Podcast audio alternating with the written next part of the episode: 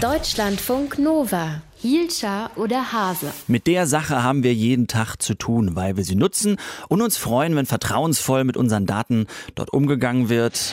Das Internet ist für uns alle Neuland. Und das Internet und das Digitale spielt natürlich auch in den Wahlprogrammen zu dieser Wahl jetzt bei den Parteien eine große Rolle. Aber was wollen die Parteien da eigentlich genau? Deutschlandfunk Nova Reporter Timo Nikolas hat sich die Wahlprogramme der Parteien, die Stand jetzt in den Bundestag kommen würden, durchgelesen. Timo, haben die Parteien langsam verstanden, wie wichtig das Thema ist? Ja, ich würde wirklich gerne sagen, dass sie es verstanden haben.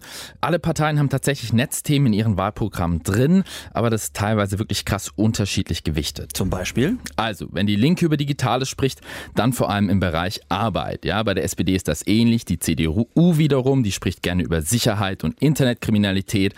Also so jeder pickt sich da so gefühlt immer dann das Wörtchen digital raus, wenn es um die eigene Kernkompetenz geht. Oder man macht es wie die AfD und vermeidet das Wort fast komplett. Bei denen ist im Wahlprogramm Netzthemen und Digitales wohl nur eine Randerscheinung. Dann picken wir uns doch gleich mal so einen Punkt raus, den wir hier in Deutschland über das Internet immer im Kopf haben. Denn wenn wir darüber sprechen, sprechen wir über zwei Geschwindigkeiten. Highspeed in den Städten, mhm. extrem langsames Netz in den Dörfern oder in vielen Dörfern. Was wollen die Parteien dagegen tun? Ja, also alle, alle, alle wollen das Glasfasernetz ausbauen. Aber ich sag mal so, wer will das eigentlich nicht? Ja, äh, die Frage ist natürlich, wie soll das finanziert werden und vor allem auch, wie schnell schnell soll das geschehen? Werden die Parteien da konkreter? Manche ja. Also die Union sagt, wir wollen Gigabit, also das superschnelle Internet für alle und zwar bis 2025, also in acht Jahren schon und eben nicht nur auf dem Land, äh, eben auf dem Land auch und nicht nur in den Städten mhm. so. Und äh, finanziert werden soll das durch Mobilfunklizenzen. Okay. Also so ähnlich wie damals UMTS? Genau. Also es wird nämlich bald einen Nachfolger von LTE geben, also statt 4G dann 5G und dafür vergibt der Bund Lizenzen, aber die verschenkt er jetzt nicht, sondern die versteigert er und mit diesen Einnahmen soll der Breitbandausbau gefördert werden. Wie will die SPD schnelles Netz für alle umsetzen? Also auch sie will Gigabit für alle, auch bis 2025. Nur wie das finanziert werden soll, das sagt die SPD jetzt noch nicht konkret. Die anderen Parteien?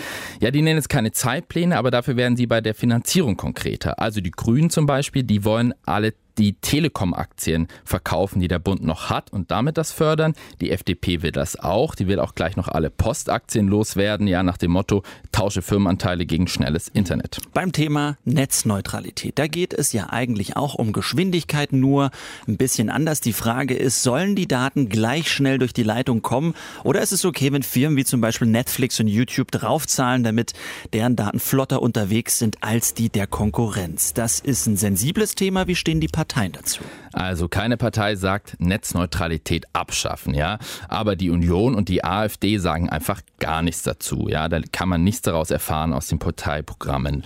Bei den restlichen Parteien ist das anders. Die sind eigentlich alle pro Netzneutralität, wenn auch mit verschiedenen Abstufungen. Also die SPD sagt, ja, man kann Ausnahmen zulassen, die muss man eng begrenzen. Grüne und FDP wollen gar keine Ausnahmen und die Linke, äh, die geht sogar am weitesten, die wollen, dass die Netze gleich öffentliches Eigentum werden, also weg von den Konzernen. Mhm. Jetzt scheint es ja so, dass unsere privaten Daten auch immer mehr öffentliches Eigentum werden, beziehungsweise das Eigentum von Firmen, die diese Daten fleißig nutzen oder weiterverkaufen. Was soll dagegen getan werden? Also wenn man die CDU fragt, dann sind Daten die Rohstoffe der Zukunft und deshalb für die Wirtschaft enorm wichtig. Also die Union verteufelt diesen Datenhandel nicht, stattdessen plant sie einen Kompromiss zwischen Datenschutz und Wirtschaftsinteressen. Die SPD geht nicht ganz so weit, ja, da wird der Datenschutz ein bisschen prominenter aufgeführt, aber auch sie sagt, Daten haben wirtschaftliches Potenzial und auch die FDP sieht dieses Potenzial. Davon liest man jetzt bei den Grünen und den Linken sehr wenig. Sie warnen viel, viel stärker vor diesem Datenhandel und zum Beispiel Beispiel auch vor Überwachung. Also die beiden Parteien sprechen davon, wie wichtig Ende-zu-Ende-Verschlüsselung ist. Die FDP geht da sogar am weitesten. Die fordert ein Grundrecht auf Verschlüsselung. Vom Recht, Grundrecht auf Verschlüsselung bis zu Daten als Rohstoff der Zukunft. Die Parteien haben recht unterschiedliche Ansichten zum Thema Netz und Digitales aufgedröselt hat es für uns Deutschlandfunk Nova Reporter Timo Nikolas. Deutschlandfunk Nova, Hielscher oder Hase.